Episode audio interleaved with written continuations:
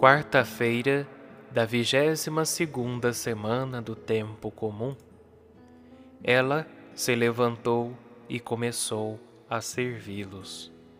Do Evangelho de Jesus Cristo segundo Lucas. Jesus saiu da sinagoga e entrou na casa de Simão.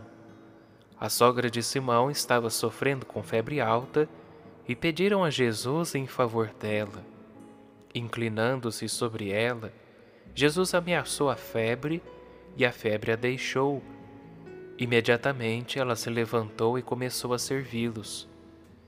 Ao pôr do sol, todos os que tinham doentes atingidos por diversos males os levaram a Jesus. Jesus colocava as mãos em cada um deles e os curava. De muitas pessoas também saíam demônios, gritando: Tu és o Filho de Deus. Jesus os ameaçava e não os deixava falar, porque sabiam que ele era o Messias. Ao raiar do dia, Jesus saiu e foi para um lugar deserto. As multidões o procuravam e, indo até ele, tentavam impedi-lo que os deixasse. Mas Jesus disse: eu devo anunciar a boa nova do reino de Deus também a outras cidades, porque para isso é que eu fui enviado. E pregava nas sinagogas da Judéia. Queridos irmãos e irmãs, salve Maria. Jesus de Nazaré entra na casa de Simão. A sogra dele tem uma febre alta e lhe pedem para curá-la. Jesus de Nazaré então se aproxima da cama da mulher doente, toma pela mão e olha para ela com um sorriso carinhoso, e aquela mulher, de repente, se sente curada, totalmente curada. Levanta-se com a sua força de sempre, sem sequer precisar de um tempo para se recuperar. Depois agradece a Jesus o milagre e começa a servir a Ele e aos seus discípulos, cheia de alegria e de vitalidade. Podemos pensar em algumas doenças da nossa alma. Por exemplo, a preguiça para servir aos outros, o orgulho e a vaidade, ambição e avareza.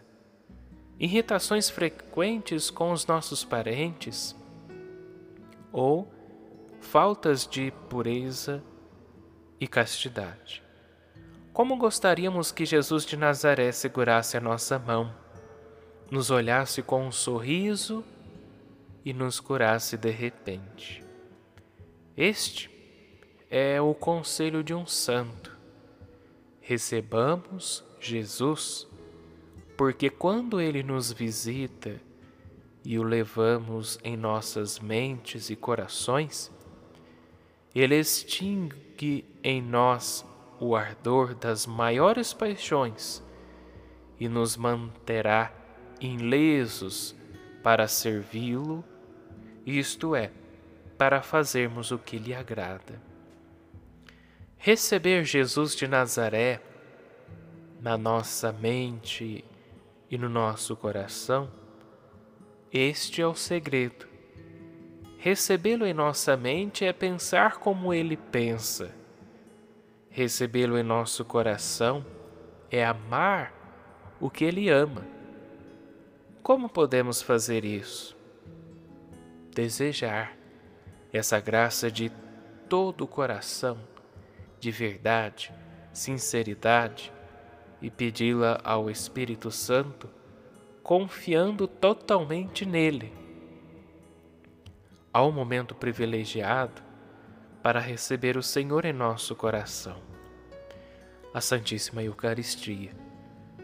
Na comunhão, Jesus de Nazaré vem a nós com todo o seu amor e com todo o seu poder de cura se nos prepararmos bem com a ajuda da Santíssima Virgem Maria e evitarmos a rotina, nós também nos sentiremos curados das nossas doenças, loucamente apaixonados por Deus, e seremos capazes de servir aos outros com alegria.